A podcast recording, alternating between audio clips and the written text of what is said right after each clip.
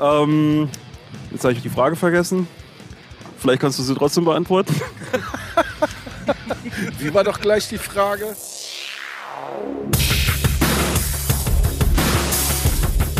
Die Szenemacher. Der Podcast für Kulturschaffende, Medienmacher und Nerds. Moin, meine lieben Szenemenschen. Heute reden wir mal über die wichtigen Dinge des Lebens. Metal.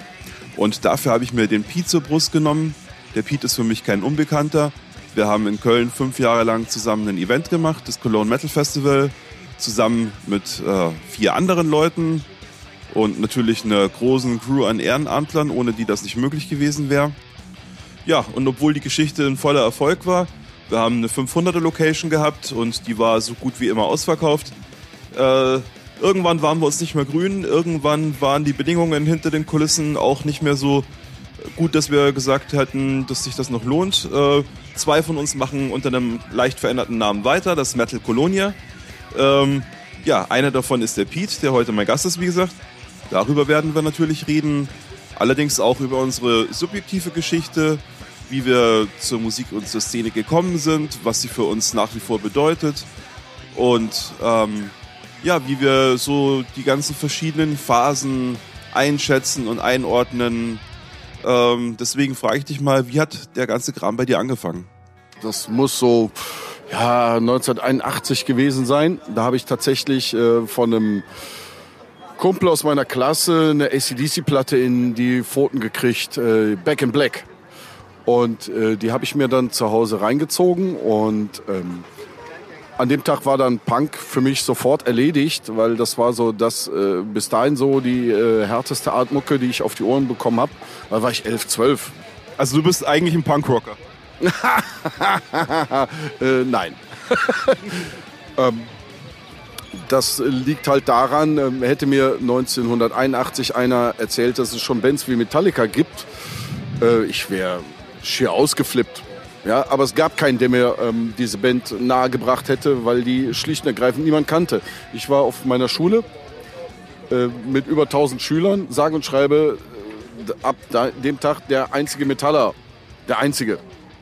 Und ähm, ging es für dich damals äh, um, einfach rein um die Musik oder war das, ähm, oder war das auch eine Sache der Rebellion? Ähm, natürlich der Rebellion, deshalb, ähm, ich weiß gar nicht mehr durch welchen komischen Zufall. Ich glaube, das kam auch von einem Kumpel, ähm, der hatte mir damals, äh, damals äh, Sex Pistols zu Gehör ge gebracht. Und ähm, da dachte ich, oh cool, klingt hart, klingt rebellisch, geil. Ähm, aber wie gesagt, das war ab dem Tag erledigt, äh, wo ich Heavy Metal kennengelernt habe, weil dann habe ich sehr schnell gemerkt, musikalisch ist äh, Punk nichts anderes als eine einzige Sackgasse und beim Heavy Metal geht's halt auf. Was hat dich angepisst damals? Du bist ja heute noch sehr politisch unterwegs, ne? War das damals auch so? Mit elf? Soll, soll das ein Witz sein? Ähm, nee, nee, nee. Ich habe äh, ja mit, mit elf habe ich ja noch nicht mal Nachrichten geguckt. Das war der, der Teil, äh, wenn äh, um 8 Uhr die Tagesschau über den Bildschirm flimmerte. Das war dann der Teil, wo ich äh, das Zimmer verlassen habe. Nee, politisch, äh, politisches Bewusstsein, äh, Anfang der 80er mit 11, 12. Nein, äh, das kannst du ruhig ähm, mit Null beziffern, würde ich mal sagen. Ist sehr, sehr undifferenziert angepisst. Sehr, sehr undifferenziert. Ich hätte dir nicht sagen können, ähm, woran es, woran es liegt. Auf jeden Fall hat dich Metal so fasziniert, dass er dich ja quasi nie verlassen hat. Ne? Also ich vermute mal auch über die eher schwächelnden 90er hinweg äh, warst du wahrscheinlich Metalhead und hast auch dein Ding gemacht. Ich meine, da waren auch die ein, zwei, ein, zwei bekanntere Bands dabei oder zumindest Bands, die man außerhalb von NRW kannte. Ja, so richtig angefangen hat es eigentlich erst, als ich alt genug war, um selber äh, ohne Begleitung auf irgendwelche Konzerte zu gehen. So, das heißt so Mitte der 80er da ging es eigentlich erst äh, so richtig los und prompt direkt äh, bei meinem ersten Iron Maiden Konzert, das war genau der äh, Tag, wo ich äh, gesagt habe, so oh, cool, selber Musik machen, das wär's ja. Das war der 25. November 1986. Da ging es dann äh, über das Fansein hinaus und an dem Tag habe ich gesagt, so, das willst du auch selber machen. Es ist lustig, dass du das so auf den Tag beziffern kannst. Ja, sein erstes krasses, äh, richtiges Heavy Metal Konzert. Äh, das vergisst du halt nicht. Ich überleg mal, ähm, du hast ja äh, Metaller in der Öffentlichkeit Mitte der 80er gar nicht wahrgenommen.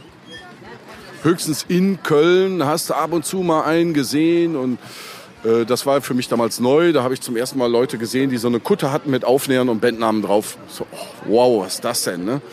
Ähm, ansonsten, ich habe ja eben schon gesagt, an der Schule gab es keinen. Ähm, und wenn du dann äh, rausgehst auf ein Konzert, Essen, Krugerhalle, siehst dann auf dem Platz äh, vor der Halle zum ersten Mal in deinem Leben 9000 gleichgesinnte Knallköpfe auf einen Haufen. Das ist, äh, das ist halt so ein Wow-Erlebnis, wenn du die Leute sonst in der Öffentlichkeit überhaupt nicht wahrgenommen hast, wo du dann endlich mal denkst, ey, ich bin nicht allein. Es gibt noch mehr von den Schwachköpfen. Hast du damals auch jeden Mettler, den du auf der Straße gesehen hast, äh, hier mit der Pommesgabel begrüßt? Ja, quasi, das, das war wirklich so. Das war wirklich so. Ähm, wenn du äh, irgendeinen gesehen hast mit einem Metal-T-Shirt oder mit Kutte, man hat sich zumindest mit den Augen oder auch ähm, ja, halt mit der Pommesgabel echt begrüßt. Ob ja, ich kenne das auch noch. Also ich bin ja eine Generation nach dir. Ich bin ja 90er Metalhead. Bei mir hat das so 90, 91 angefangen. Und ähm, ich kann mich noch daran erinnern, dass das noch so, das war noch so die Ausläufer, wo, wo der ganze Kult irgendwie noch so da war. Äh, wie, wie, hast du die 90er wahrgenommen? War das für dich noch äh, irgendwie das Gleiche oder ähm, ja? Die 90er, nee, ähm, das, ich habe äh, tatsächlich Anfang der 90er äh, so einen Bruch in der Metal-Szene wahrgenommen. Äh, auf einmal wollten alle nur noch Death Metal machen, ich eigentlich nicht. Äh, ich hatte zu der Zeit ja schon vier Jahre die Gitarre um den Hals und ähm, eigentlich wollte ich kein Death Metal machen, aber die einzigen aktiven äh, Bands, Szene-Bands, das waren halt Death Metal-Bands. Also habe ich dann quasi zwangsweise auch Death Metal gemacht, obwohl das überhaupt nicht mein Ding war. Und ähm, welche Band sprechen wir da? Kennen wir äh, die heute noch? ja, Asmodina, ja, Insidern, ähm, eingefleischten Arch Enemy Fans ist die Band vielleicht ein Begriff, weil die ähm, Angela Gosso damals äh, da gesungen hat. Und äh, wir haben auch äh, quasi drei Jahre zusammen Musik gemacht, drei oder vier Jahre. Anfang der 90er bis 95, da bin ich ausgestiegen und sind tatsächlich äh, quer durch die Lande gefahren und haben hier und da Konzerte gespielt in Mini-Clubs und Jugendzentren. Maschine angeschmissen, ab nach Köln am 7. September 2019 im Club Volta da geht's ab. Metal Colonia. Das Nachfolgefestival von Cologne Metal Festival. Geht hin, 7. September, Club Volta Köln. Metal Colonia Fest. Alter, pack den Effekt weg, wir leben nicht mehr in den 80ern. Die 80er sind vorbei, wenn ich es sage. Du sprachst vorher von einem Bruch Anfang der 90er. Ähm, ja, willst du das ein bisschen genauer ausführen? Ja, das war äh, so, dass die äh, Fresh-Welle abebbte, der Heavy Metal sowieso, ich sag mal, in der Krise steckte und ähm, sich das auf einmal in zwei Extreme aufsplittete. Ja, Alternative Metal, damals Grunge und auf der anderen Seite Death Metal. Und irgendwie schien es Anfang der 90er erstmal gar nichts mehr dazwischen zu geben. Power Metal war weg vom Fenster, der klassische britische Heavy Metal ja, der war weg vom Fenster und auf einmal gab es echt nur noch Grunge und Death. Mhm. Ich fand es halt, ähm, also ich habe das natürlich ganz anders wahrgenommen, weil, äh, wie gesagt, so als Kind der 90er bin ich mit dem Selbstverständnis aufgewachsen, dass äh, alles, was irgendwie harte Gitarrenmucke geil ist. Also ich habe gar nicht so einen Unterschied gemacht äh, zwischen, keine Ahnung, irgendwelchen 80er-Gramm und eben auch diesen Glam-Bands. Hab ich, genau, ich habe genauso Def Leppard und Bon Jovi gehört, wie ich Nirvana und, und äh, äh Pearl Jam und was ich alles gehört habe. Also so, so als Kind der 90er war das so ganz normal eigentlich, ne? dass es diese ganzen verschiedenen äh, Bands gab. Ich hatte so dieses Feindbild nicht. Äh, wann hat sich das aus deiner Sicht wieder... Ähm, relativiert? Also wann hast du dich wieder mehr identifizieren können mit dem, was in der Metal-Szene passiert ist? Das hat wirklich lange gedauert. Ähm, ich habe mit den 90ern, ähm, eigentlich solange sie gedauert haben, habe ich mit denen gefremdelt. Das war, ähm, wenn man gerade als Teenager in den 80ern den Metal für sich entdeckt hat, dann waren die 90er so eine völlig schräge Zeit, wo irgendwie gar nichts mehr an, an dem Platz schien, wo es eigentlich hingehört. Hattest du irgendwann mal Schiss, ähm, dass die Metal-Geschichte halt wirklich tot ist, vorbei und ähm, ja, Nein, niemals. Ähm, darüber habe ich mir nie Gedanken gemacht, weil ich habe äh, eigentlich immer gedacht, ach, was Gutes kommt wieder und das ist jetzt so ein, ähm, ich habe es wirklich als Übergangsjahrzehnt äh, wahrgenommen. Witzigerweise nicht nur rückblickend, sondern während ich drin steckte. Können wir mal kurz ein kleines Spiel machen. Ich sag ähm, ein Subgenre und du sagst in einem Wort, ähm, gibst einen Kommentar dazu ab. Machen wir das? Okay. Thrash Metal. Ja, Thrash Metal, ja, das, das ist, ähm, das ist quasi meine Heimat. Äh, da bin ich zu Hause, damit bin ich aufgewachsen. Das hat mich über die 90er Jahre gerettet. Ich habe ja auch, ähm, das ist auch die Musik, die ich schwerpunktmäßig äh, seit Ende der 90er Jahre mache. Und ja, gut, das ist halt mein Wohnzimmer. Okay. Thrash Metal ist dein Wohnzimmer. Doom Metal. Schwieriges Ding. Ähm, das. Äh, damit fremdle ich tatsächlich wie mit äh, einigen. Ich finde diese Art äh, Metal sehr, sehr speziell und ähm, die passt selten zu meiner Stimmung. Aber ich habe auch tatsächlich schon mal eine Band live gesehen, wo es äh, wirklich gut kam und wo es mich äh, gepackt hat. Aber das sind sehr seltene Momente. Im Allgemeinen kann ich damit nicht so viel anfangen. Power Metal. Okay, äh, das war ein Ding, das in den 80ern äh, ja schon aufkam mit Halloween.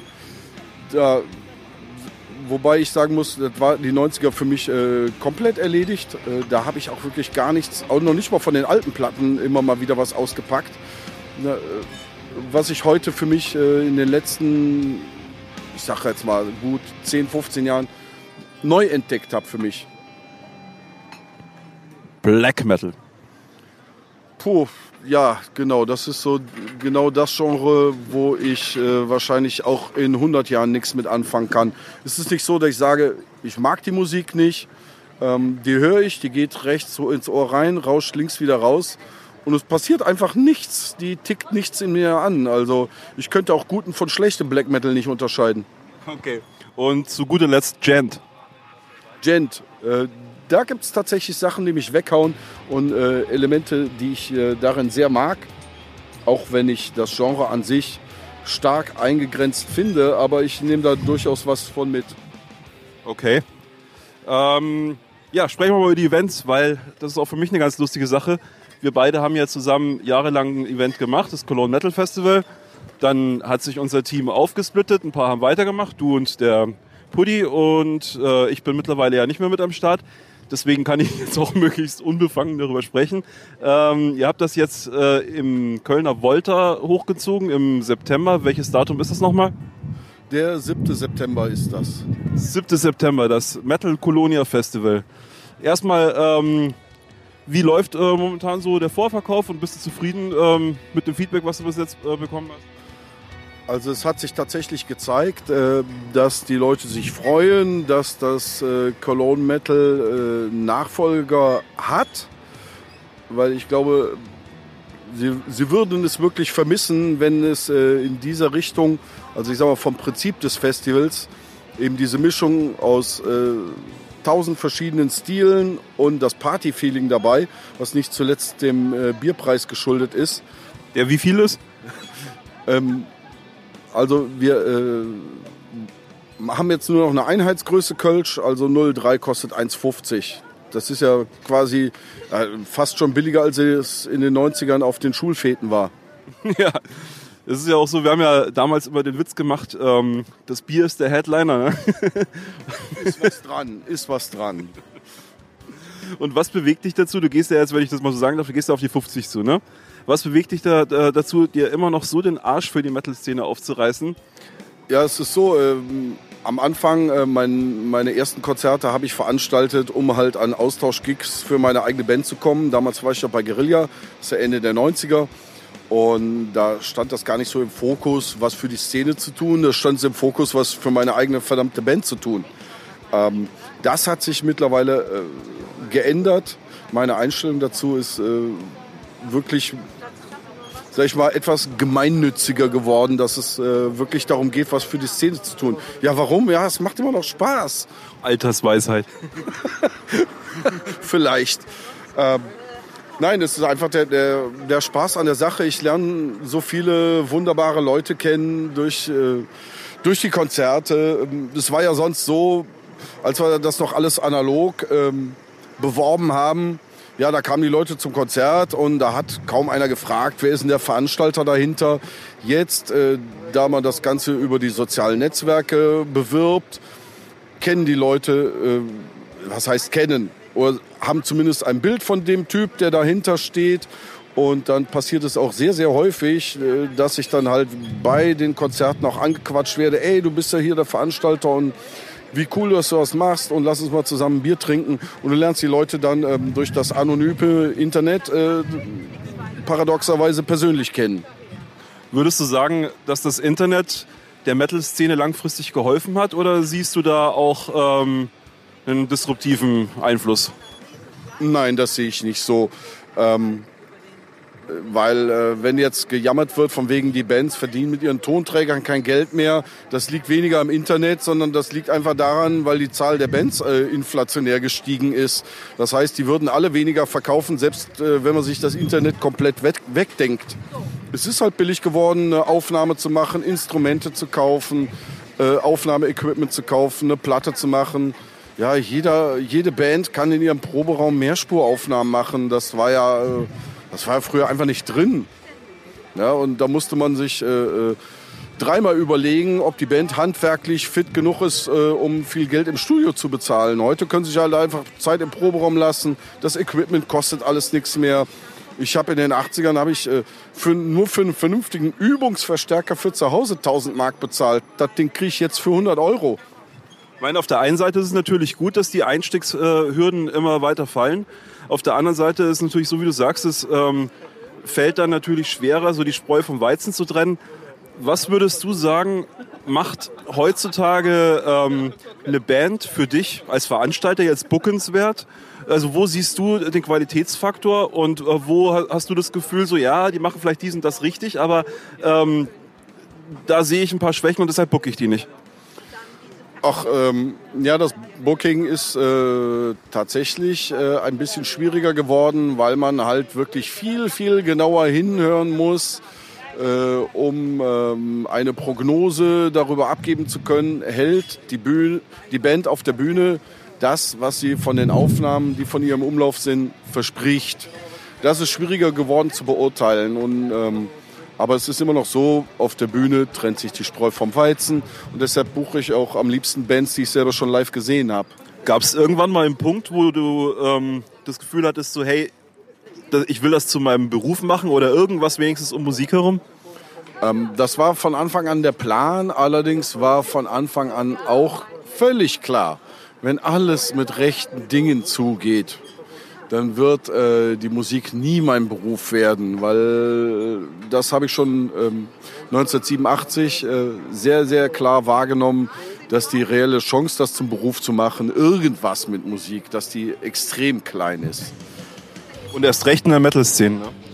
Ja, was heißt erst recht? Ich glaube nicht, dass es äh, in anderen Genres leichter ist. Eigentlich nicht. Und ähm, was, für was hast du dich dann entschieden? Also wie hast du dann so, ich sage ja immer gern Work-Life-Art-Balance, also wie, wie hast du dir dein Leben eingerichtet, dass du quasi möglichst viel deiner Leidenschaft nachgehen kannst und trotzdem noch ähm, alles andere gewuppt kriegst?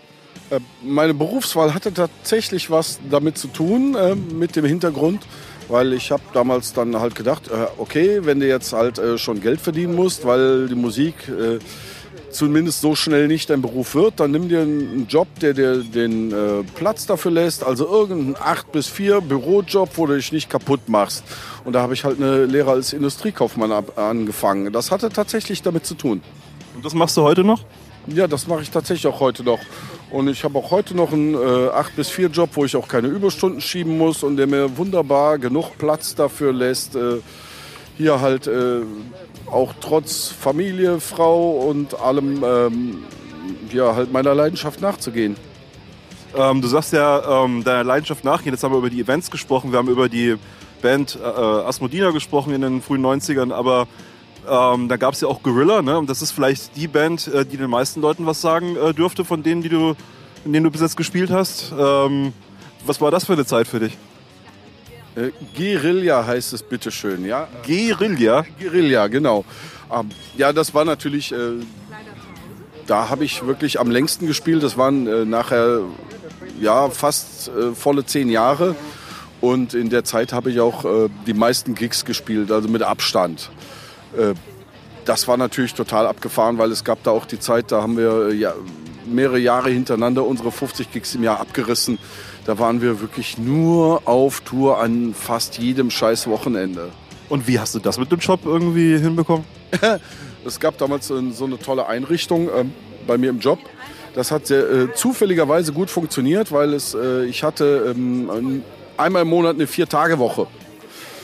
Ähm, und äh, das ließ sich dann immer so günstig tauschen, ohne größere Probleme, dass ich dann bei Bedarf den äh, Freitag frei hatte, um schon morgen um elf sonst wohin zu fahren. Okay. Ähm, äh, mit welchen Bands seid ihr da so getourt? Äh, äh Gab es da auch Bands, die man äh, heute noch kennt? Und, und äh, vor allen Dingen, wo seid ihr überall getourt? Wo? Ach, ja, wir wären, glaube ich, schneller fertig, wenn ich sage, wo wir nicht waren. Also wir waren nicht in Übersee, aber ansonsten sind wir wirklich dreimal quer durch Europa gegurkt. Und ähm, ich habe sogar noch das Fahrtenbuch äh, von damals, weil das habe ich gebraucht fürs Finanzamt. Wir haben, glaube ich, in drei Jahren 90.000 Kilometer abgerissen, nur für Gigs. Wahnsinn. Gibt es irgendwelche Orte, die dir besonders in Erinnerung geblieben sind? Ach ja, ja, natürlich besonders die, wenn es touristisch mal auch mal interessant wurde.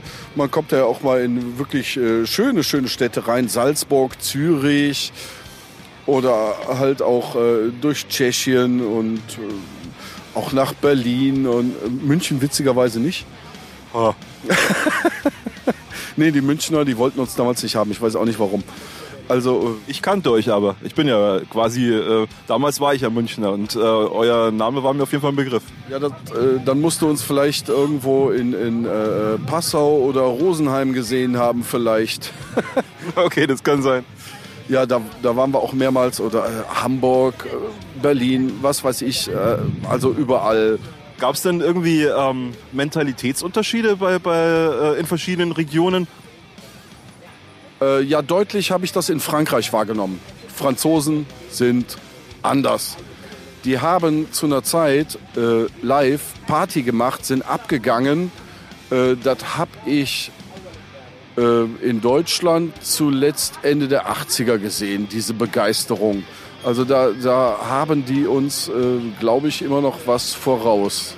Ja, das ist ja, heutzutage gibt es ja nur noch ganz wenige Regionen, wo wirklich so im 80er-Stil so richtig äh, die Sau rausgelassen wird. Also ich, äh, ich denke da immer so an Mexiko und solche Geschichten. Es gibt ja viele deutsche Metal-Bands, die einfach wahnsinnig gerne nach Mexiko fahren, weil da halt immer der Punk abgeht. Äh, kennst du noch irgendwelche Regionen, wo das noch so ist heute? Ja, Südamerika allgemein, Mittelamerika äh, habe ich gehört, da soll es tatsächlich äh, noch so sein, wie es hier vor 30 Jahren vielleicht zuletzt abgegangen ist.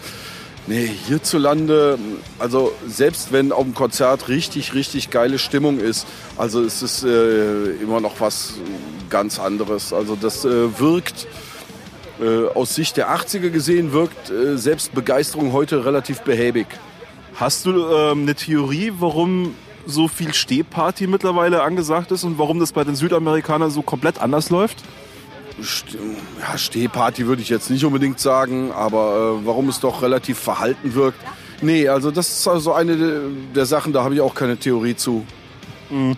Also ich meine, meine Theorie geht so in Richtung natürlich, äh, klar, die Szene wird älter. Auf der anderen Seite haben wir natürlich auch äh, eine mediale ähm, Übersättigung, würde ich mal sagen, die vielleicht dann mit reinspielt. Ähm, natürlich kennt man auch schon sehr viel mehr, als man früher kannte. Also der, der Wow-Effekt und Überraschungseffekt ist vielleicht nicht mehr so groß. Aber das alles erklärt nicht, warum die Südamerikaner damit mit so einer Begeisterung reingehen. Ne? Ja, ich meine, gut, ich kann es jetzt eigentlich äh, nicht genau nachprüfen. Ich kenne es ja nur vom Hören sagen, dass es da äh, wirklich immer noch so, äh, so wild abgeht. Äh. Ach, muss man mal YouTube gucken. Äh, ja, okay.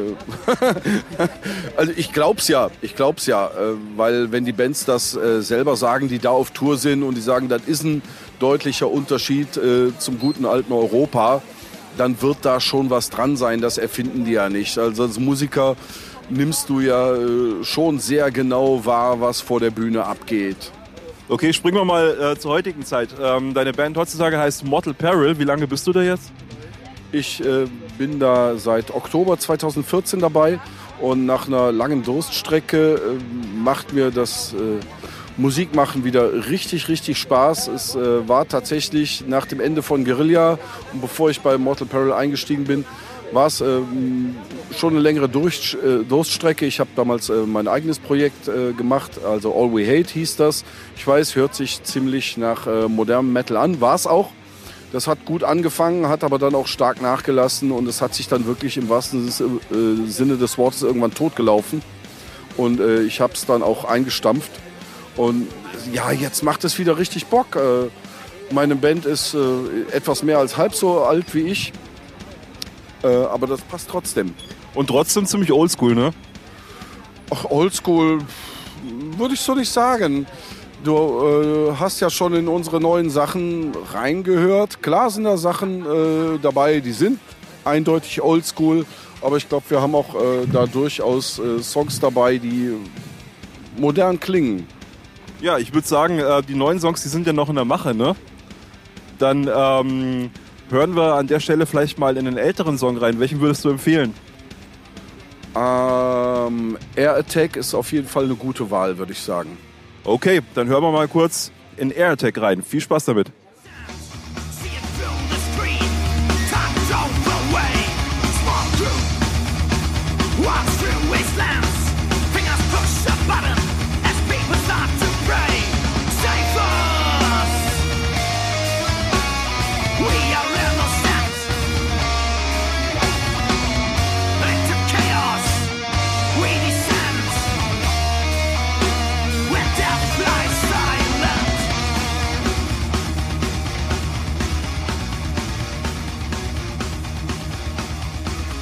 Ihr Lieben, ihr hört gerade Air Attack von Mortal Peril.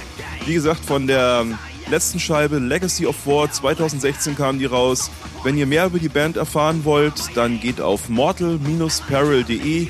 Dort findet ihr eine Übersicht über die aktuellen Live-Shows, über die Releases. Dort ist auch der Shop und die Links zu den anderen Bandauftritten im Web.